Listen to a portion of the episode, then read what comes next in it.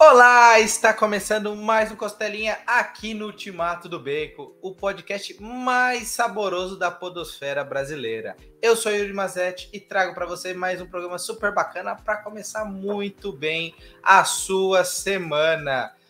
Antes de mais nada, fazer aqueles recadinhos rápidos. Não esqueça de curtir esse vídeo, se inscrever no canal se não for inscrito, deixar no comentário o que está achando do papo os outros papos que a gente comentou. A gente já tem mais de 160 costelinhas aí para você curtir. Se tá chegando agora, vá, aproveita, faz a maratona dos outros programas e badala o sininho para não perder os que vierem por aí e outros conteúdos bacanas que estão chegando aí.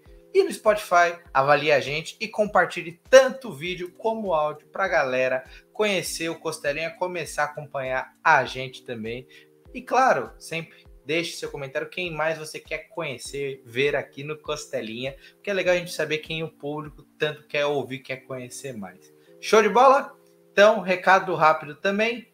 O beditora.com.br vai conferir lá os lançamentos da Última do Bacon, que é a nossa editora, que é essa querida editora, que tem quadrinho bacana lá, tem desconto, tem meio de pagamento facilitado, frete grátis acima de um valor Vai lá, a gente deixa sempre na descrição do vídeo aqui para vocês irem conferir, beleza? E sempre que tem uma campanha no cartaz, a gente avisa. A campanha atual já vai ter se encerrado quando esse vídeo estiver, esse vídeo e o áudio, né? O programinha estiver indo ao ar. Mas quando tiver uma próxima, a gente avisa vocês. Vocês sabem que tem aquela live bacana e tudo mais. Bom, já me alonguei demais. Deixa eu chamar o convidado de hoje.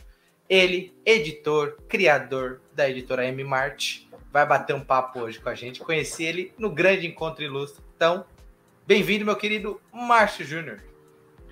Aí, Yuri, baita prazer estar aqui no Costelinha, né? O podcast do Ultimato do Bacon. Prazerzão estar aqui trocando ideias sobre quadrinhos, editoras, essas coisas que a gente adora, né, cara? Bacana. A gente já pode começar antes de você se apresentar falando que a gente se conheceu nos nossos queridos eventos que você esteve em Sorocaba, no Encontro Sim. Ilustre, né, organizado pelo Marcel Barto. Cara, que bacana, a gente. É isso que a gente sempre fala, né? O melhor network é evento mesmo, não adianta a gente ver, trocar uma ideia, conversar. É muito bom isso. Os eventos são, são assim, é, são fundamentais, né, cara, para o mercado de quadrinho no Brasil. Né? Para além de ser, por exemplo, um ponto de encontro, um ponto-chave, né, de, de, de encontro, troca ideia, mas eles cumprem um papel que é fundamental dentro da cadeia produtiva do quadrinho brasileiro. Né? Essa coisa é muito assim é, é, é, é importante a gente ter essa, essa, referência, né? Porque os eventos né, são esse ponto de encontro, mas também eles funcionam ali, ali tem as feiras e aonde as editoras encontram o seu público, apresentam seus produtos, vendem seus, seus livros, seus quadrinhos, né? Então, no Brasil, eu acho que tem essa essa é uma, é uma diferença em relação né, a, a, a, a, outros países onde o mercado já é mais consolidado, sabe? O evento ele cumpre um papel específico, econômico, financeiro dentro da cadeia produtiva. E aí, por exemplo, né, é importante para a gente que os eventos se multipliquem. Aí um evento como esse que aconteceu lá, o, né, o Ilustra Comic Fest, né, lá em Sorocaba, apoiado, né, realizado no Sesc, né, pô, foi, foi, foi muito bacana, tinha uma feira massa, com vários convidados super importantes, pô, Marcelo de Salete, Wagner William, tava uma galera de primeiríssima lá, altos bate-papos, né? E encontrar o público de Sorocaba aí, por exemplo, numa dessas a gente já troca essa essa info aí, né? Exatamente, isso é muito bacana. Mas eu roubei um pouquinho no jogo hoje. Não deixei você se apresentar porque eu acho que vale muito a pena sempre relembrar a importância dos eventos, desses momentos únicos que a gente tem. Então, galera, sempre que você vê um evento, ou se não tiver na sua cidade, você tiver vontade, comece pequeno, porque aos poucos vai dar certo sim. Mas enfim, Márcio, meu querido, conta um pouquinho sobre você. Quem é Márcio Júnior? Porque ele é o cara que hoje tem a M-Mart, não só a editora, que eu sei ela também é uma, um outros braços, mas fala um sim. pouquinho sobre você. Não, cara, é... Bom, é... Eu trabalho basicamente já, sei lá, 30 anos, não sei, algo por aí, né? Com produção cultural. Né? Essa, para mim, é, é, é, é, Quando eu chego no hotel, quando alguém vai me perguntar a minha profissão, o que, que, que, que você é? Eu escrevo lá, produtor cultural. Né? porque eu sempre atuei em diversas áreas né, da produção cultural. Né? É, é, eu, eu, sou uma figura, por exemplo, ligado, eu sou de Goiânia, né? então, para quem não sabe, né, é, e quem tiver um pouquinho mais de idade, que tiver alguma ligação com o esquema da cena rock no Brasil, do rock alternativo, né? Eu fui um dos fundadores da Monstro Discos, né? Que é uma gravadora independente é, é, é, e que realiza um festival há mais de 25 anos, que é o Goiânia Noise Festival. É, a gente lançou, sei lá, mais de 200 é, é, discos de bandas de todo o Brasil e, e algumas internacionais, né? E eu tenho uma banda antiga também, né, que se chama Mechanics, também uma banda velha aqui, banda de rock e tal, né? E aí, assim, cara, num dado momento eu deixei a Monstro, né, para poder me dedicar a outras coisas que eu estava mais interessado naquele momento, né? E para me dedicar especificamente a essa produtora, né, que é a Marte, M Marte, né, que é o Marte com dois M's. Por quê? Porque eu sou Márcio e minha mulher, coincidentemente, se chama Márcia também. Então é como Muito se bom. fosse os, os marcianos aí, né?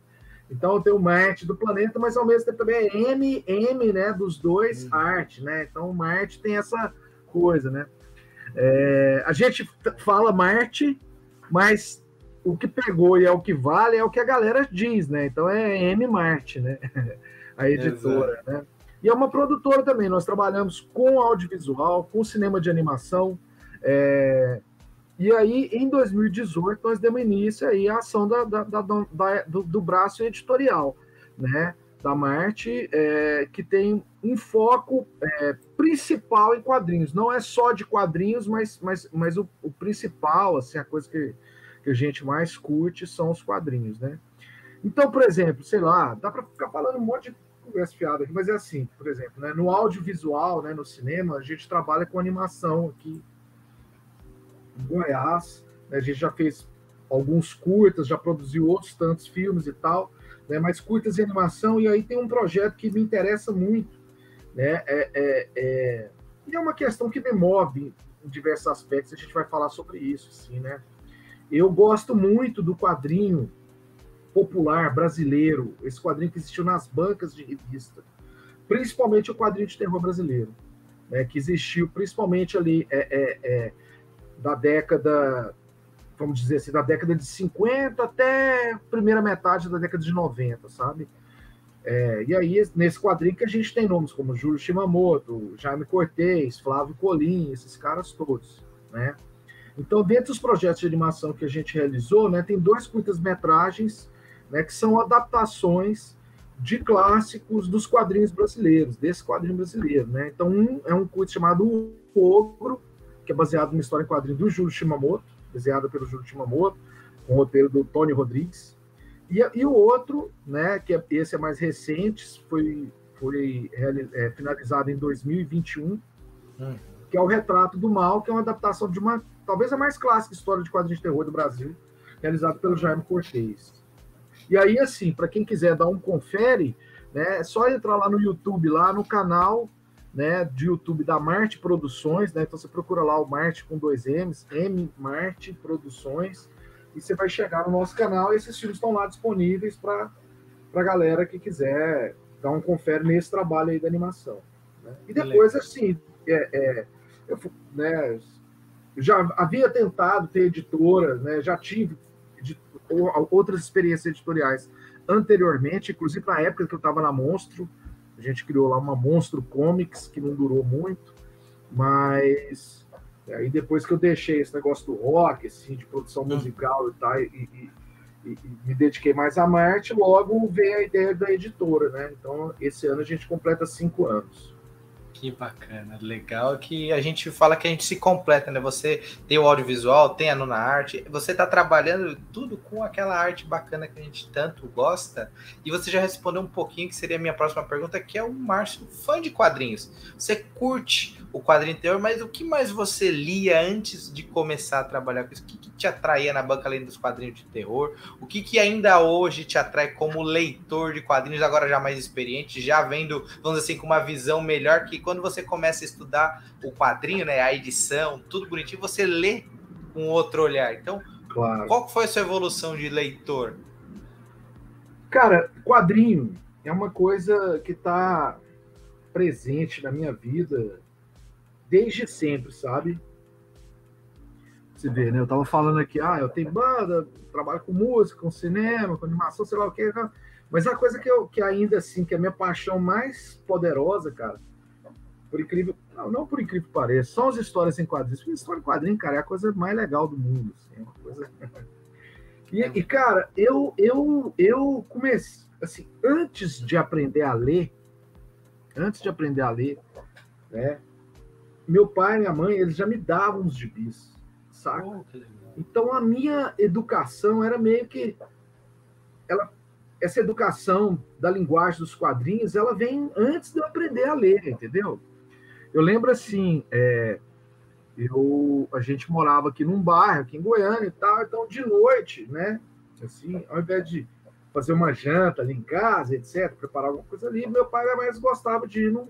Aqui em Goiânia tem a, a tradição assim, dos botecos de rua, porque é uma cidade uhum. quente, etc. Tomar uma cerveja, comer um churrasquinho ali, um espetinho, alguma coisa, sabe? E a gente fazia isso praticamente todas as noites, cara. E no caminho tinha uma banca de revista.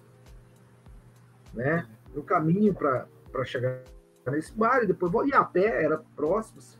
A gente atravessava uma praça tinha uma banca de revista. Então, todo dia eu passava na banca de revista e, e pedia um gibi, cara. Assim. Uhum. Certo? Então, assim, aquilo lá, sem saber ler, eu ia pirando naqueles negócios. Ou seja, isso está impregnado assim em mim de uma forma afetiva que é maluco demais, cara. É, então, legal. assim, é, é, os, os quadrinhos. E, e, e, depois disso eu nunca abandonei, entendeu? Aí agora que, uhum. cara, eu me lembro da emoção, né? Quando eu estava sendo alfabetizado, eu estava começando a ler, que eu peguei uhum. o gibi e entendi a lógica ali dos balões, cara. Eu, eu, eu lembro disso sou, eu tenho 50 anos, cara. A hora que eu, eu lembro, assim, da emoção de, cara, agora acabou, agora eu entendi tudo, assim, sabe? É.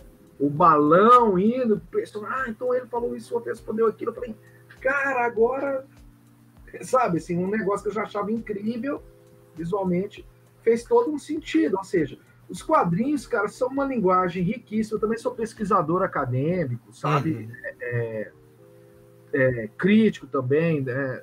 Eu faço parte, aí eu dar um toque aí para a galera que está vendo e ouvindo a gente, né?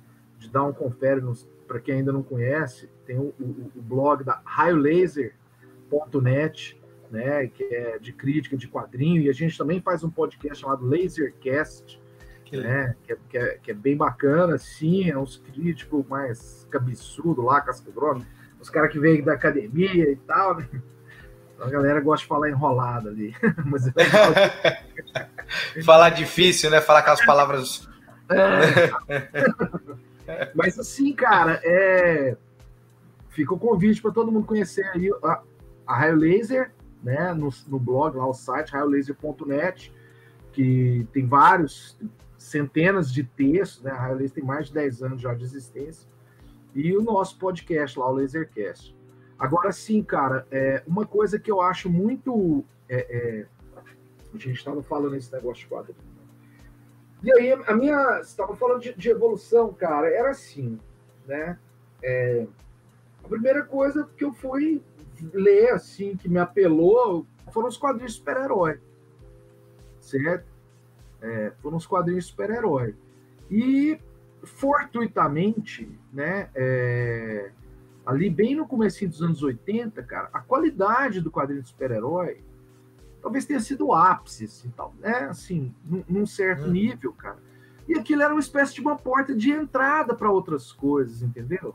Uhum. Né? Então, por exemplo, assim, quando eu tô falando assim, é, é, é, o primeiro gibi que eu colecionei, que eu tenho até hoje, assim, por exemplo, foi o primeiro Super Aventuras Marvel, sabe? Esse Super Aventuras Marvel número um, quando saiu na banca, né? Eu já li a gibi e tal, mas eu falei, nossa, esse é o número um, então eu vou colecionar, né? E, cara, se você for ver na época, assim, qual que era o mix do Super Aventuras Marvel? Assim, você tinha ali, por exemplo, o Demolidor do Frank Miller, né? Você tinha o Conan do Roy Thomas do Barry Smith, você tinha a Sonja lá do Frank Thorne, você tinha depois aparece os X-Men, né, do Claremont, do John Byrne. É, cara, Potera Negra, que era numa fase demais, assim. Esqueci agora o nome do, do, do roteirista, desenhista, que era maluquíssimo, sabe? É...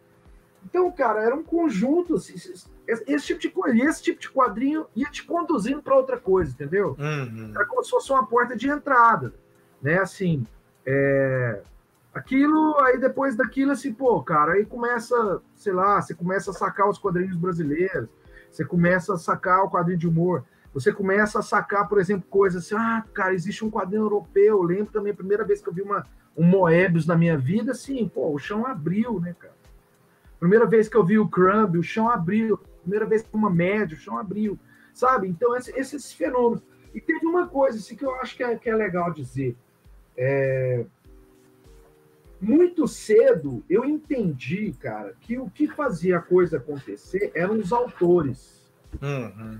Saca, assim? Porque, pô, você ia lá e lia uma história do Batman, era demais. Aí você lia outra, era uma bobagem, assim, era horrível. Uhum. Qual que é, por que, que o Batman aqui tá legal e o Batman aqui tá ruim? Não, porque aqui o autor é fulano de tal. Então, os caras, se muito cedo eu já sacava é, é, é, que o lance era o autor. Eu, queria, eu sempre quis ler os autores, sabe? Assim, não me interessava qual personagem, o que, que o cara estava fazendo. Eu, eu tava sempre, eu, eu ia me, me, me, deslocando em direção a essa coisa autoral, assim, né? Quer dizer, autoral entre aspas. Os caras é. que faz super-herói tá dentro de uma indústria, mas mesmo assim é possível traços de, de autoralidade ali, né? Então esse é o tipo de coisa que mais me impressionou. E eu acho que eu tô nessa até hoje, cara. Assim, eu continuo é, é, lendo, que eles falam assim de um consumidor onívoro, né? Uhum é, eu gosto de tudo, mas não gosto de qualquer coisa, sabe? Assim, né? Então, assim, os gêneros, não tem um gênero de quadrinho que eu não goste a priori, sabe? É, eu gosto das, de, de, de, todos os gêneros, de todas as paradas, cara. É, mas, mas eu priorizo esse lance, que eu vejo onde estão os autores, assim, que me emocionam, é lá que a coisa acontece.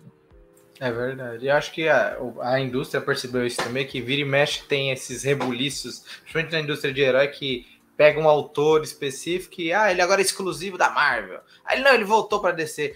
Quando o John Romita Jr. voltou para Marvel, foi uma comoção. Ah, Romita voltou, não sei o que. Aí Jonathan Hickman. Então, isso que você está falando é realmente um ponto. Quando um tal nome assim, eu mesmo a única missão que eu tô colecionando é o Demolidor do Chip Zadar, porque eu acho que ele é um bom roteirista, tem seus altos e baixos, mas ele mantém, mas é talvez uma menção que eu vou abandonar quando ele sair, porque ele foi para descer fazer outros materiais. Então, o autor realmente é isso, o desenhista, então, nem se fala. Né? Cara, essa coisa é maluca, assim, né? Eu, é. eu sou um sem vergonha, né? Por exemplo, você falou do John Romita Jr. E, e assim, eu adoro John Romita Jr., cara. Sim. É, ah, eu, eu, pô, cara, eu. E eu acho assim, né, que o trabalho dele decaiu profundamente, terrivelmente, uhum. saca? É, é, é, nos últimos tempos, assim. É, eu fico. Eu, pouca coisa desse. Vamos falar aí de super-heróis, certo? Uhum. Pouca coisa disso a, contemporânea me interessa. Assim. Pouca coisa me interessa. Mas é uma questão de, pô, de também, né? Daquele tipo de linguagem, proposta tá meio que se esgotada, aí eu tenho minhas idiosincrasias também. Mas o fato é o seguinte, cara, olha que babaca. Cara, eu passei na banca e tava lá um gibi novo do Homem-Aranha, do John Romita Jr. Ele voltou, né? A volta é, dele a volta. Homem-Aranha. E eu comprei o gibi. Falei, ah, cara, vou, é o número um, eu vou comprar. Vou comprar e tal. Você vê, aí tinha lá duas histórias, uma do Homem-Aranha e outra daqueles Aranha Verso. Essa Aranha Verso eu não consegui nem olhar para ela, não consigo, cara. Eu olho aquilo, aquilo eu não, eu não consigo entrar ali, sabe? E do John Jr., cara, era uma porcaria, mas, pô, cara, eu vi lá e tá bom, vai ficar Sim, guardado aqui. É, é. Não, não, vou continuar. Eu já, uhum. né, já, deu para sentir qualquer é jogada, não é nada de novo. E... Mas, pô, cara, toda, em contrapartida, por exemplo, a gente falando esse negócio de gibi, né? Pra você ver. Acabou agora há pouco, né, cara? Essa, fra... essa Isso demorou para ser publicado. Eu quis muito que isso fosse republicado, né? Que é a fase do Demolidor lá da Inocente, cara. Uhum. Saca? Sim. E essa fase da Inocente é muito legal, cara. Para quem, pra, como gibi de super-herói, assim, eu acho pá, demais. É... E, cara, ali, o Romita Júnior, cara, tá no auge, tá demais ali, cara. Ali, o cara tá. É incrível. E, assim, ainda tinha uma outra coisa, né, cara, que era o seguinte: que quem arte finalizava o Romita Júnior nessa fase inteira aí, né, que, eles, que ele desenhou a Inocente, são muitas edições, né? É um, um deus dos quadrinhos norte-americanos, assim, né, que é o Al Williamson. O Al hum. Williamson é uma figura que desenhou para EC Comics, já era um baita veterano. É meio deprê, né? O cara, assim, que era o pô, maior desenhista de saca? Fim de carreira foi ali, sendo arte finalista de um novato num gibi de super-heróis, saca? Mas ao mesmo tempo, cara, olha que, olha que maluquice, cara. Ele, cara, criou um tipo de arte final, assim, que, que é maravilhoso, cara, com uma pena fina, uma linha sinuosa, uma pincelada, às vezes usando um pincel seco. Cara, e aquilo é, pô, velho, eu olho aquilo lá, até hoje me emociona, sabe, assim. Eu li é. essas paradas, ah, sei lá, 20, 30 anos atrás, quando elas foram originalmente publicadas, era uma época Inclusive que eu até tinha acesso a esse material importado, assim, sabe? Uhum.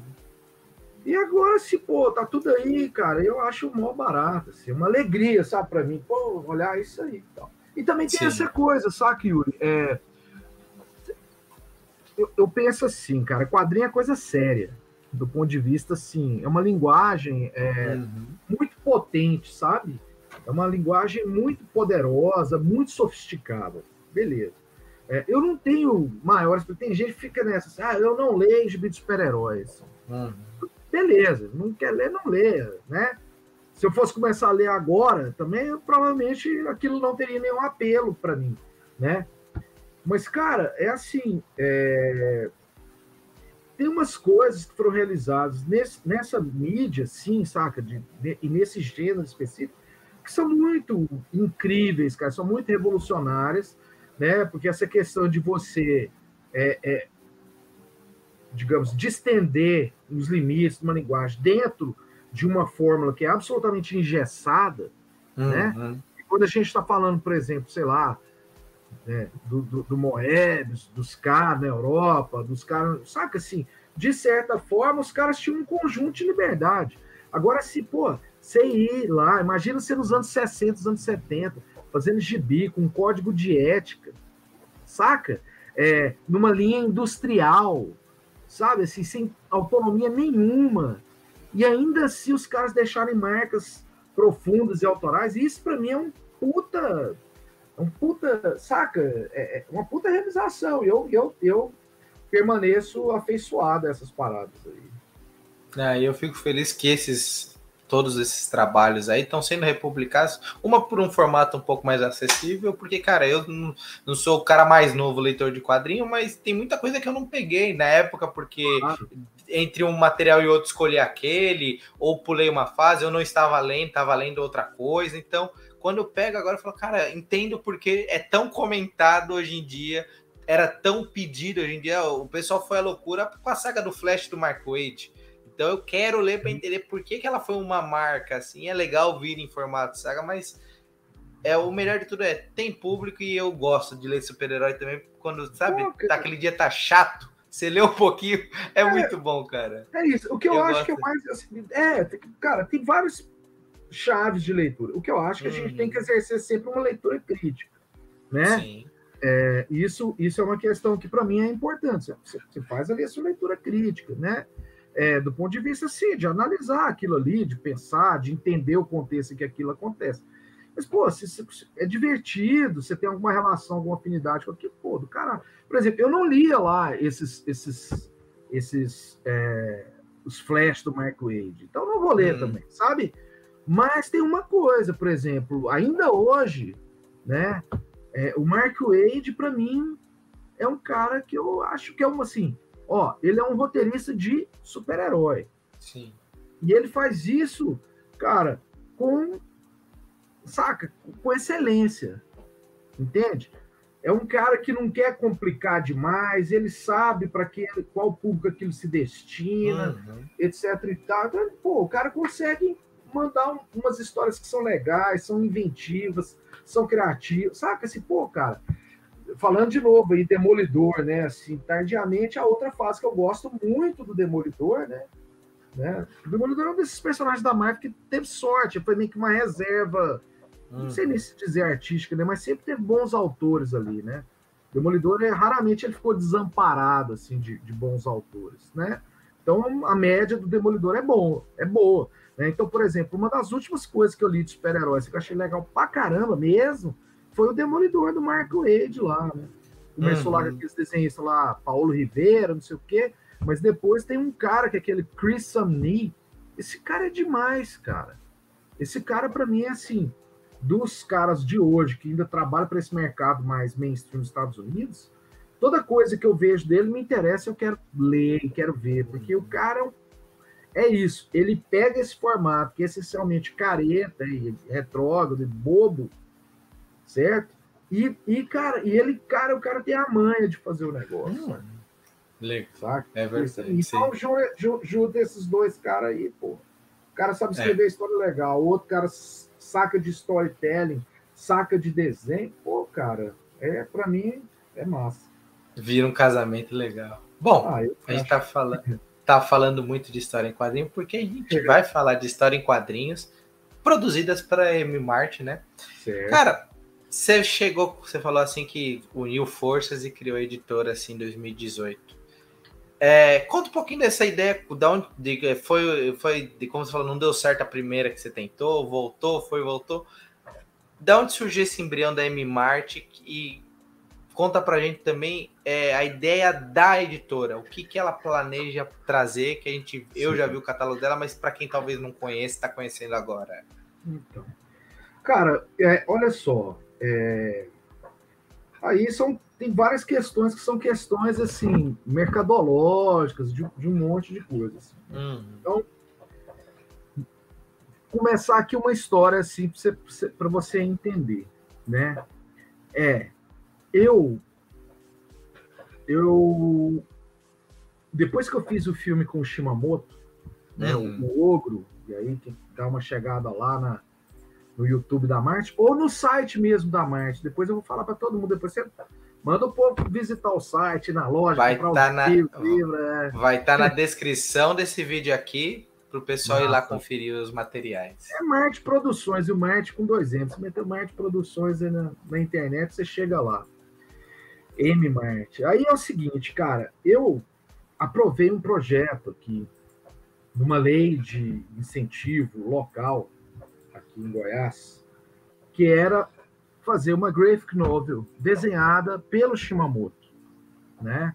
Então, assim, por causa do filme, eu me aproximei do Shima, fiz alguns outros trabalhos com ele, sabe? É, a gente realiza um festival de cinema com dele para ser o criador de identidade visual, hum. sabe? Assim, eu fiquei super próximo do Shimamoto, que para mim é um deus do quadrinho brasileiro. Ele é um cara dessa primeira geração do terror, que começou a publicar ainda na década de 50, tá fazendo agora 84 anos, tá com saúde, tá legal, não tem mais muita paciência para desenhar história em quadrinho, mas, mas, mas, mas tá bombando. E aí é o seguinte, é. cara, eu falei, pô, olha só, vamos é, para mim, existe uma coisa, é, é, assim, nós temos esse, esse, quadrinho brasileiro que foi popular aí, que eu estou te falando, né? Shimamoto, Flávio Colim, Eugênio Colonés, Rodolfo Zala, Jaime Cortez, um monte de gente. Esses caras foram populares, eles estiveram nas bancas de Mozart Couto, Watson Portela, Itamar Gonçalves, vários caras. É, o, os caras, eles estiveram nas bancas de revista, né? E de repente, assim, né? Esse mercado de banca acabou, os problemas econômicos do Brasil solaparam uma, uma indústria de quadrinhos. A gente precisa lembrar que quadrinho, essa ideia do quadrinho como um livrão, capa dura, que custa mais de 100 reais e está na livraria, isso é algo recente, isso tem, não tem 20 anos, a bem dizer, aqui no Brasil, certo? É uma coisa desse milênio, principalmente, né? Essa coisa de comic shop, de livro caro, de livraria, de, né? Isso não existia. O gibi estava na banca, era mensal. Quem comprou, comprou. Quem não comprou tem que ir atrás no sebo, sacou? E aí aconteceu, cara, que houve um cisma né? Porque chega, imagina, né? Tem cara que parou de publicar ali nos anos 80, que são os puta mestre, sabe? E, cara, e os caras estão fazendo um quadrinho em 2005, que são os caras, né? Eu acho que hoje o quadrinho brasileiro está no seu melhor momento, desde sempre, do ponto de vista da qualidade do material que está sendo produzido, cara, é, tá, é o ápice, assim, na minha avaliação. Né? Tá num desses grandes momentos. É, e aí, cara, as pessoas não conheciam esses artistas, saca? É como se fosse fazer cinema no Brasil e não soubesse quem é o Glauber Rocha. Sabe, assim? É como se você fosse um escritor no Brasil e não soubesse quem é o Jorge Amado, sei lá, quem é o Érico Veríssimo, sabe? É um troço maluco, né? Que se você ah, da artes plásticas não sabe quem é o Portinari, quem é o de Cavalcante, sabe? Assim, é, um, é uma ruptura muito dramática por causa de características políticas e editoriais. Né? E assim, cara, esses caras, eles eram pensados, as pessoas não conheciam, quem conhecia, a maioria tinha um conhecimento superficial, achava que o cara era meio que peça de museu, fazia um quadrinho hum. ultrapassado, datado. E, cara, vou falar a verdade para vocês, assim, por exemplo, um cara igual o Shimamoto, um cara igual o Colin, se estivesse vivo, esses caras, bicho, eles nunca deixaram de ser os caras mais modernos, mais radicais, né, na narrativa gráfica, né? Só que, por exemplo, esse formato graphic novel também é uma coisa recente. A tradição do quadrinho brasileiro é de história curta. Nesses gibis que eram coletâneos, gibis de terror, tinha lá 10 histórias, 8 histórias, 20 histórias, dependendo do número de páginas. Eram histórias curtas, certo? E, e, os, e os, os, autores estavam ali. Não tinha essa ideia de fazer uma história longa. E aí, na minha cabeça, eu falei assim, cara, eu quero fazer uma história com o Shimamoto. E eu quero fazer uma história assim, com um roteiro policial e tal. A história, inclusive, é ambientada em Goiânia e tal. E aí nasceu o Cidade de Sangue, que era esse projeto Cidade de Sangue. Né? É... E a gente foi, produziu, levou anos para fazer a história, uma história pai e tal. E aí começa a coisa maluca. O Shimamoto desenhou a história. Não foi com tinta, nanquim, nada disso, cara. Foi com ferro de solda e maçarico. Então é tudo pirografia, cara, em cima de papel de fax, esse papel termosensível, que se você esquenta, ele escurece. Então, assim, um processo absolutamente revolucionário, transgressor, original pra caramba, cara. E essa era a minha ideia. Falar assim, olha, o Shimamoto, ele tá aqui, cara, ele é um autor contemporâneo, ele é tão contemporâneo quanto, sei lá, o Marcelo Quintanilha, o Marcelo de Salete, o Rafa Coutinho, saca? Não é um hum. cara que tá lá no passado, a gente tem que resgatar, não é isso. Ele é um puta ator, autor foda, entendeu? E tá, e consegui viabilizar esse projeto e produzir a história. Só que quando eu fui procurar a editora, né, eu comecei a fazer pesquisa, cara. E aí, assim, cara, assim, a, a realidade é que, que eu, como eu te digo, né, assim, meu negócio é produzir, cara, né? É, eu, eu me toquei com o seguinte, cara, assim, na real, se eu se eu montar uma editora aqui, e fizer, isso vai ser mais produtivo, mais rentável, vai ser mais legal. Porque nenhuma editora estava me oferecendo aquilo que eu estava buscando numa parceria, entendeu? Uhum. Então, assim, paralelamente aí, só para você entender, saca? Assim, só para você entender, assim, nessa outra experiência que eu tive lá dentro da Monstro, na, no, nos anos, em 2007, eu lancei um trabalho que se chama Eu, né, minha banda, que chama Mechanics, junto com o Fábio Zimbres, né, que é o quadrinista do Rio Grande do Sul, experimental, tá, chama Música para Antropomorfos. A gente lançou esse material lá e tal, independente e tal, a tiragem esgotou, esse negócio ficou meio que, digamos, é, um objeto de culto. As pessoas ficavam querendo reeditar isso.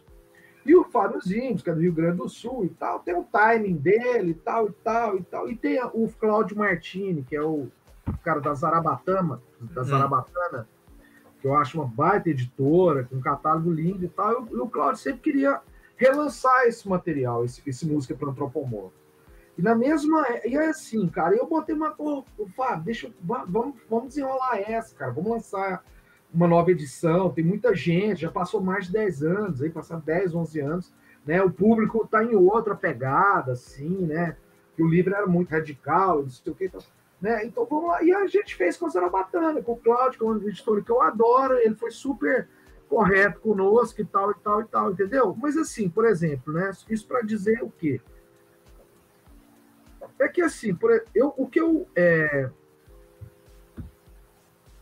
o que eu poderia hum. fazer dentro da Marte é, não é menos do que, por exemplo, o que aconteceu da Zarabatana, entendeu? Uhum.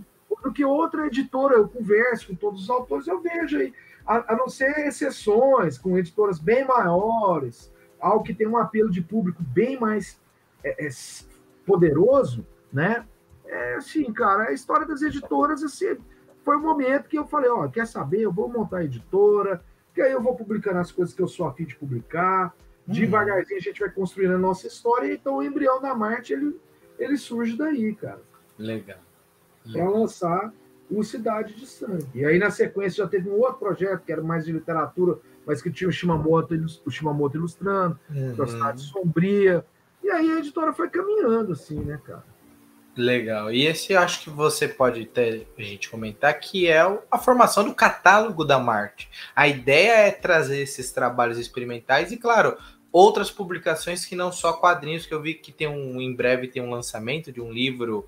É, não sei se vai ser ilustrado também, aí você comenta um uhum. pouquinho para a gente, que mais para o final, sobre o que vem por aí na Marte, mas essa é sua formação de catálogo, né? Você procura materiais nacionais é, diferente, como você falou, o quadrinho de banca, mais underground, mais voltado ao experimental. Então, esse catálogo, como que você trabalha, Márcio? É um lançamento por ano? É, por exemplo, o autor conseguiu um edital você e você empresta a casa editorial para viabilizar o processo? Conta um pouquinho dessa formação de catálogo, pessoal. Então, é, é, passa, passa um tanto por, por todas essas coisas que você falou. É, cara, o, o, é, a minha visão de história em quadrinho, né, é, é uma visão assim, cara. Quem, quem, que eu considero que é o, o, o bom leitor de quadrinho, assim? Vamos, vamos falar disso, certo? Assim.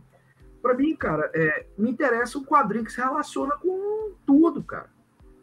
Você tá entendendo? Assim, hum. é, é, é eu não gosto, cara. Eu acho ruim, acho pobre, por exemplo, a galera que só lê gibi, só lê quadrinho. O cara que só lê quadrinho, cara, ele é, o, o, conjunto de referência dele do mundo é, é, fica pequeno, cara. Então me interessa um cara que lê quadrinho, mas que, que, que tá ali em contato com literatura, com cinema, com música, com artes plásticas, ou seja, que dá conta de articular esse conjunto de coisas, né? E assim, e as coisas que eu mais gosto são essas que têm um caráter, digamos assim, transgressor, né, que sejam livres, é, que dialoguem com o mundo, sabe? Cara, eu não estou interessado em, sabe, sei lá, um segmento de mercado, eu nem penso nesses termos, né? Então a Marte, cara, assim, para começar, os projetos que a Marte abraça são aqueles projetos assim, que eu gostaria, a primeira coisa, né? Que tanto eu quanto a Marte, a gente, pô, cara, eu queria ter esse livro como ninguém fez esse livro, eu vou fazer esse livro. Você está entendendo? É, e não interessa de que área, assim, seja, né? Assim, é, é, pode ser quadrinho, mas pode ser outra coisa, entendeu? Então, é, tanto pode ser um livrão, capa dura, blá, blá, blá, blá, blá, blá, mas pode ser também um fanzine com uma tiragem limitada, é. com serigrafia, com não sei o quê, com experimentação, sabe? É, é, esse tipo de coisa é que, é que, é que me move, assim, né? A Marte, ela vibra é nessa direção. Então, o catálogo está sendo construído dessa maneira. Por exemplo, né, é, o ano passado, cara, vou fazer uma breve um retrospecto aqui, olha Legal. só. No ano passado, o que, que a gente teve? Né? A gente publicou seis títulos. Uhum. Né? Uma editora independente pequena, eu, eu, eu, acho que é, que é bacana, saca? Assim, é, pô, título bimestral é muita é, coisa, é né? Muita coisa, cara. E assim, né? E os projetos são assim, por exemplo, né? O primeiro lançamento foi esse aqui, ó. Né? Que é o Dente do Duende, né? Que é um livro infantil, na real. É, legal. Primeira coisa, assim, primeira infância, do, feito pelo quadrinista Thiago Rose, né? Então, esse aqui foi um projeto que tem a ver com a Lei Aldir Blanc, então esses mecanismos eu acho são muito importantes. Né? E agora, com a volta do Lula, a gente sabe que essa coisa vai voltar a melhorar, e isso vai arrastar os estados mais conservadores a ter suas políticas públicas para a área de cultura e tal, né? Esse aqui, por exemplo, teve um desdobramento muito bacana, cara, que uma tiragem, uma parte da tiragem, cara, tem um, tem um curso aqui na Universidade Federal de Goiás, que é de formação é, é, é, é educacional, formação assim, uhum. para professores de origem indígena. Tá. Saca? Então, assim, pô, tem um curso de formação lá que forma os caras para virarem professores, etc., depois fazer mestrado, dar aula, entendeu? Né? Isso, esse material aqui, cara, a gente fez uma ação com os caras, foi demais. Foi distribuído em cinco etnias esse livro. Teve um trabalho dos autores com os caras, entendeu? Assim, pô, né? E, então, assim, esse tipo de contrapartida também me interessa pra caramba. Aí, assim, o segundo lançamento de 2022 é esse aqui, explosivo, já se esgotou, que é uma parceria da Marte com a Bienal de Quadrinhos de Curitiba, que é o Fronteira Híbrida, né? A relação entre música e quadrinho na obra do grande, do genial Luiz G. Então esse é um livro, cara. Esse é um tipo de livro que, que deu trabalho pra caramba. Mas, cara, ele mistura quadrinho, ensaio, é, uhum. Inspirações do IG, é um artbook. Ele fez umas, umas histórias em quadrinhos a partir da, de, de das peças teatrais que ele realizou, né? É, e que ele fez direção de arte junto com a Rigo Barnabé. Então, isso aqui, cara, é um puta livro foda. É, teve uma tiragem limitada, 500 exemplares, fez assim, ó. Desapareceu, Fronteira Híbrida do Luiz G, pô. Luiz G é o cara fundador da Circo, cara. Um dos maiores gênios dos quadrinhos mundiais, né? Não é do hum. Brasil. Aí, na sequência, nós tivemos, então repassando aqui, 2022. Aqui, ó, isso aqui é. É. Os estranhos hóspedes do Otani Canário. É só uma dupla. Pô, Ota e Flora do Colinho, cara. Então, aqui, cara, esse está disponível. E assim, olha só, existe uma. Vender meu peixe aqui. Boa. existe assim, ó. Não, existe uma. Cara, esse trabalho né, que está sendo cap capitaneado pelo Ivan Freitas, né, para cuidar do acervo do Flávio Colim, buscar novas edições. Isso é um trabalho, cara, fundamental. Fundamental. Colim é um gênio, é um gênio, assim, cara. O Colin é um artista da dimensão do, sei lá, do Jack Kirby, hum. né? Assim, e aí, cara, estão rolando republicações do Colin, certo? Pai, é tudo maravilhoso, assim, pá, o Pockman aqui lançou, né, a figura lançou, etc, etc. Esse aqui, cara, é um trabalho que tem uma característica meio singular, cara, né? Que é uhum. o seguinte, cara, isso aqui é o supra-sumo desse quadrinho de terror de banca, do qual hum. eu estava falando. Por quê? Porque isso aqui, cara, é um conjunto de histórias que foram publicadas no início dos anos 80, 1981, 1982, a princípio, né, nas, nas revistas da editora VEC, que eram editadas pelo OTA, o OTA uhum. da América. Né? Só que o OTA, cara, como ele era o editor, ele não podia escrever roteiro, então ele criava pseudônimos. E ele criou um pseudônimo de uma roteirista que chamava Juca Galvão. E, cara, e aí começa essa série, Os Estranhos Hóspedes do Hotel Nicanor, que foi um baita sucesso daqueles gibis na época. E que fizeram a minha cabeça na época, ali no, no começo dos anos 80. Hum. Eu lembro de eu ler essas histórias, cara, de ficar louco, cara. Saca, assim? Sim. Porque as histórias são divertidíssimas, assim, é uma maluquice, cara. É engraçado pra caramba. Ou seja, é, são dois artistas que estão num momento muito peculiar, muito singular, saca? o Ota escrevendo e o Colin desenhando. Então essa série, cara, ela fez sucesso na época e depois a editora acabou e ela se perdeu.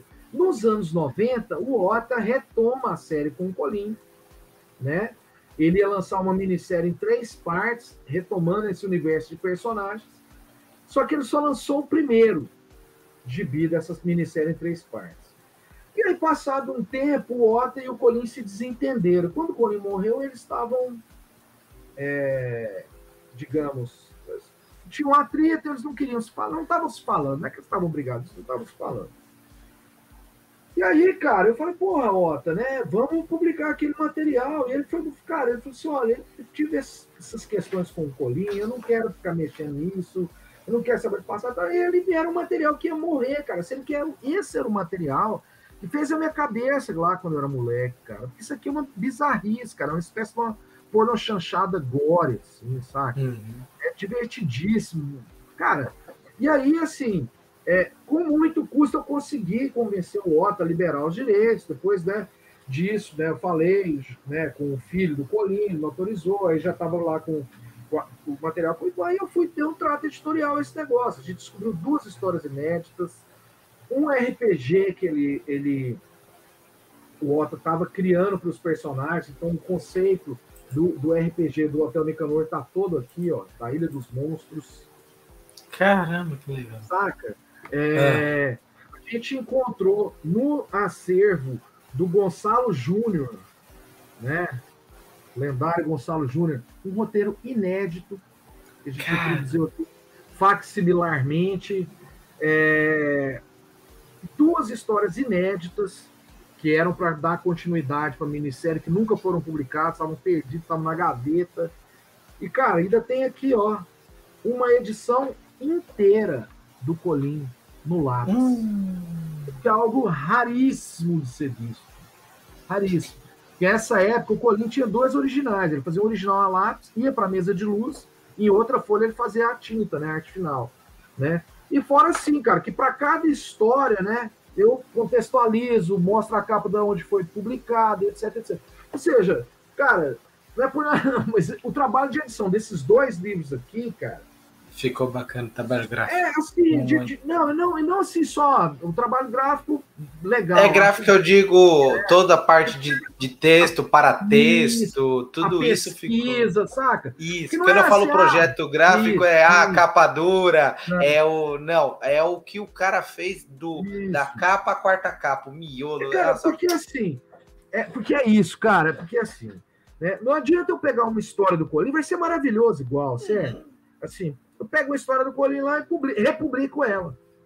Eu falo, ah, essa história saiu, então acabou. Não, cara, assim, esses materiais, por exemplo, tem um outro gibi que a gente lançou, que também já se esgotou, que é o, o Ditador Frankenstein, do Shimamoto, né? Que é um conjunto de histórias do Shima, de terror, mas que tinham como subtexto essa coisa do combate à ditadura militar e etc, sabe?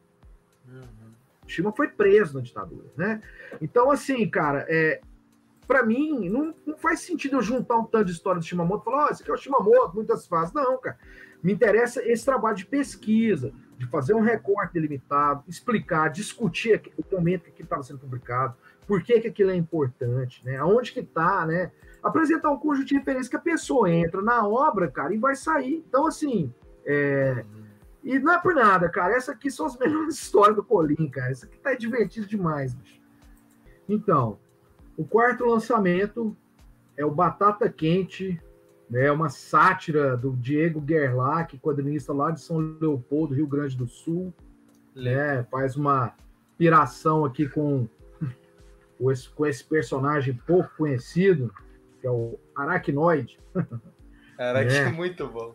O Aracnoide. E aí tem aqui o, o, né, o Stanley, tem o o Caralho de Oliva, que é uma sátira aqui, como se o, como se o Olavo de Carvalho fosse um Screw lá da Marvel.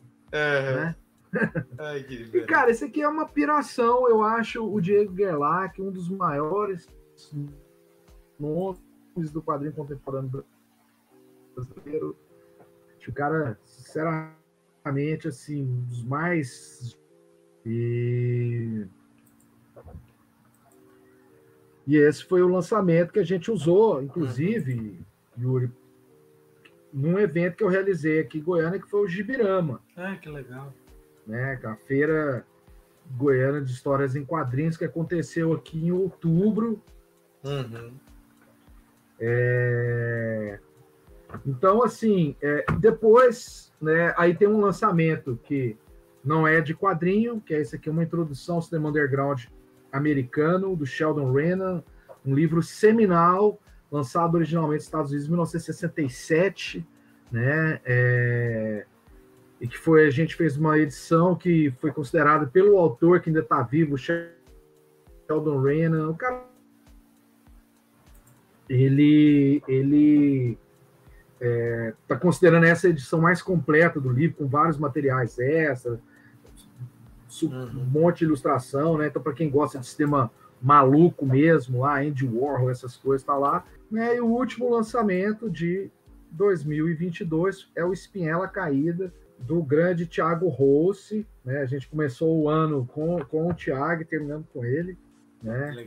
É, mas aqui em quadrinho, um baita trabalho, meio autobiográfico, é, para mim, o trabalho mais consistente do Thiago Rossi, assim, né, que fala sobre o que é ser quadrinista, como que foi ser um quadrinista no meio da pandemia, né? Assim, está sendo super elogiado. O pessoal do Fora do Plástico fez uma crítica super positiva, colocou ele entre os melhores do ano.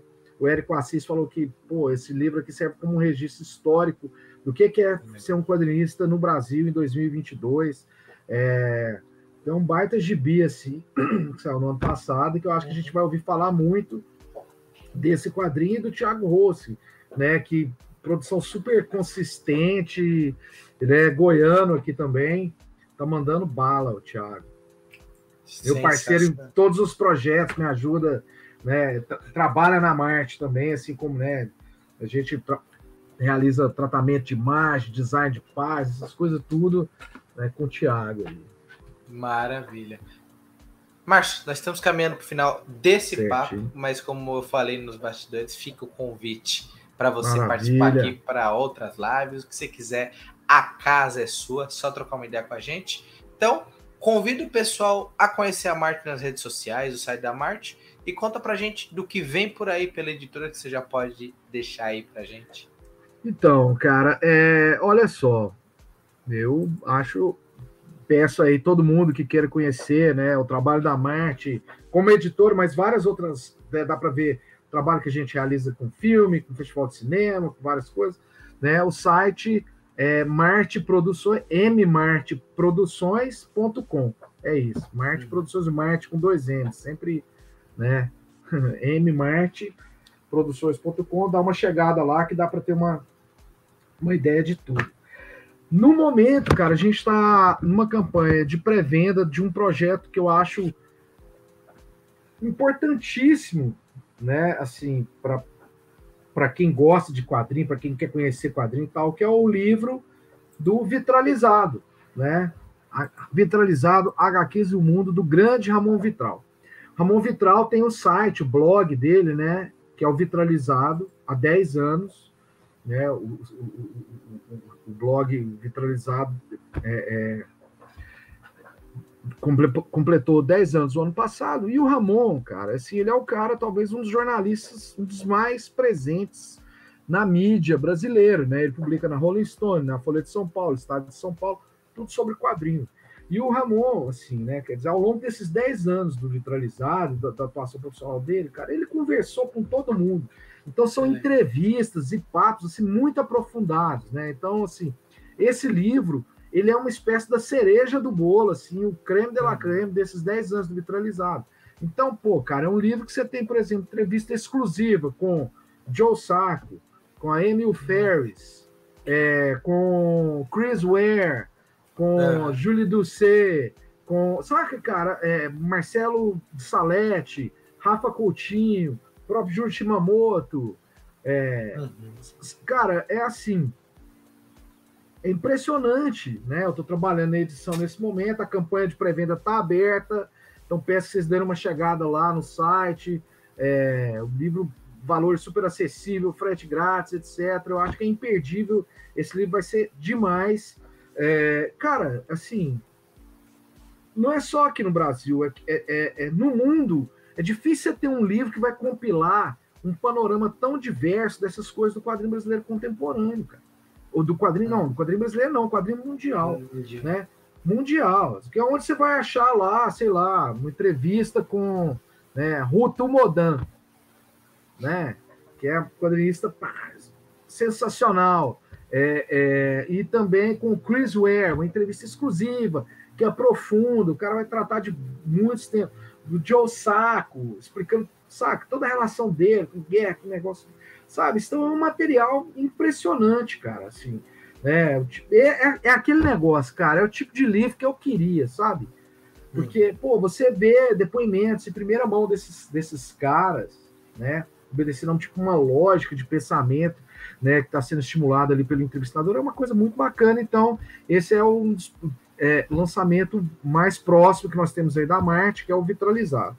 E aí, um outro é o seguinte, cara. É, como eu disse para você, o ano passado a gente fez aqui esse evento de quadrinhos que é o Gibirama, né? E o Gibirama tinha um uhum. homenageado que é o Júlio Shimamoto, né? Tá aqui um samurai desenhado pelo Shima aí, né? Ele assim ele no lápis. Aqui, né? é. Legal. Então, assim, cara, eu fiz uma exposição aqui do Shimamoto, cara, com mais de 300 originais. Abarcando seis décadas de trabalho gráfico do Shima, toda a inventividade que o Shima já teve, sabe? Assim, o Shima é um inventor. Você vê, quando eu falo lá, o Cidade de Sangue, né? Que o cara fez com ferro de solda e tal, isso não é brincadeira. Ele fez mesmo assim, cara, queimando papel. Né? O Shima sempre foi um cara que, que, que essa coisa da experimentação é algo muito presente. Então nós vamos lançar um artbook do Shima agora oh, na sequência. Vai, é, nos próximos três meses. Vai ter um artbook do Shima. Ainda não foi anunciado, eu acho que é o primeiro lugar que eu estou né, tratando especificamente aqui no, no que lindo, né? Que honra. No, com vocês aqui, cara. E esse cara é uma coisa que também me impressiona um pouco, assim. É, eu sou um cara, assim, que, que, que como já deu para sacar, adoro o lance dos quadrinhos e tal, e tal, e tal, mas agora, gosto muito dos artistas.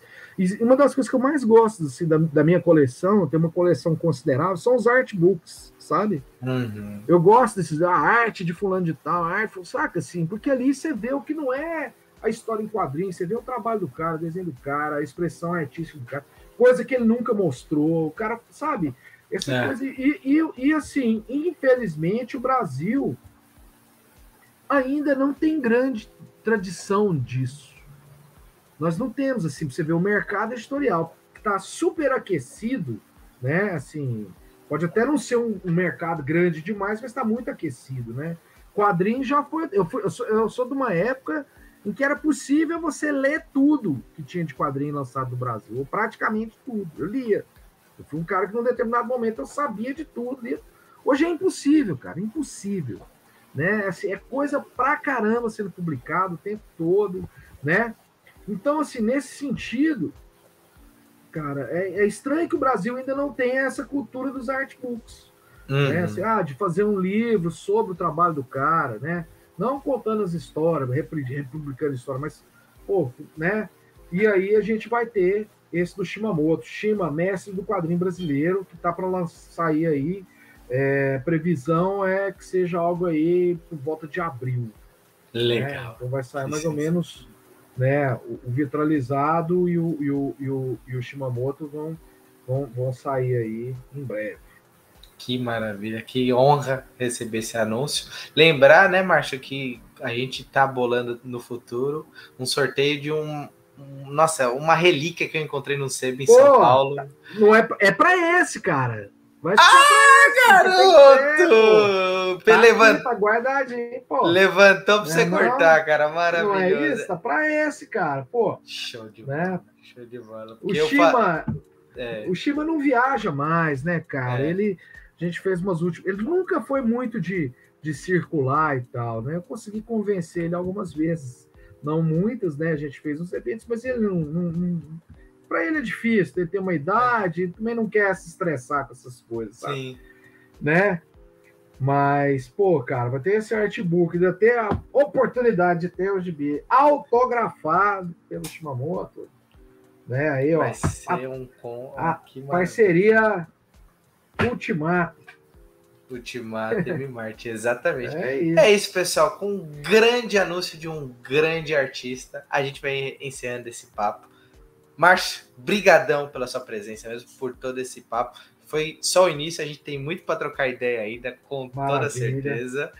Espero que você tenha curtido esse papo, curtido estar aqui com a gente. A gente vai deixar aqui na descrição os links tanto da editora como do podcast do Raio Laser para o pessoal ir lá conferir, trocar uma ideia com vocês também. Também convido Maravilha. o pessoal que for do Raio Laser vir aqui conhecer também o Ultimato do Beco. Vamos fazer Maravilha. essa troca bacana para ter mais público e não se esquecendo sempre, se inscreva no canal, deixe seu like, ative o sininho para acompanhar esse e outros programas, outros anúncios exclusivos como esse, a gente sempre tenta trazer aqui para gente sempre vai tentando melhorar a experiência de vocês. E espero que tenham começado a segunda-feira de um jeito maravilhoso, com tudo de bom e lendo um belo quadrinho, vendo um belo filme, acompanhando um belo artbook. O importante é você estar apreciando uma boa arte nesse momento. Então é isso, pessoal. Forte abraço. Até o próximo Costeirinha. Se cuidem. Valeu demais. Valeu.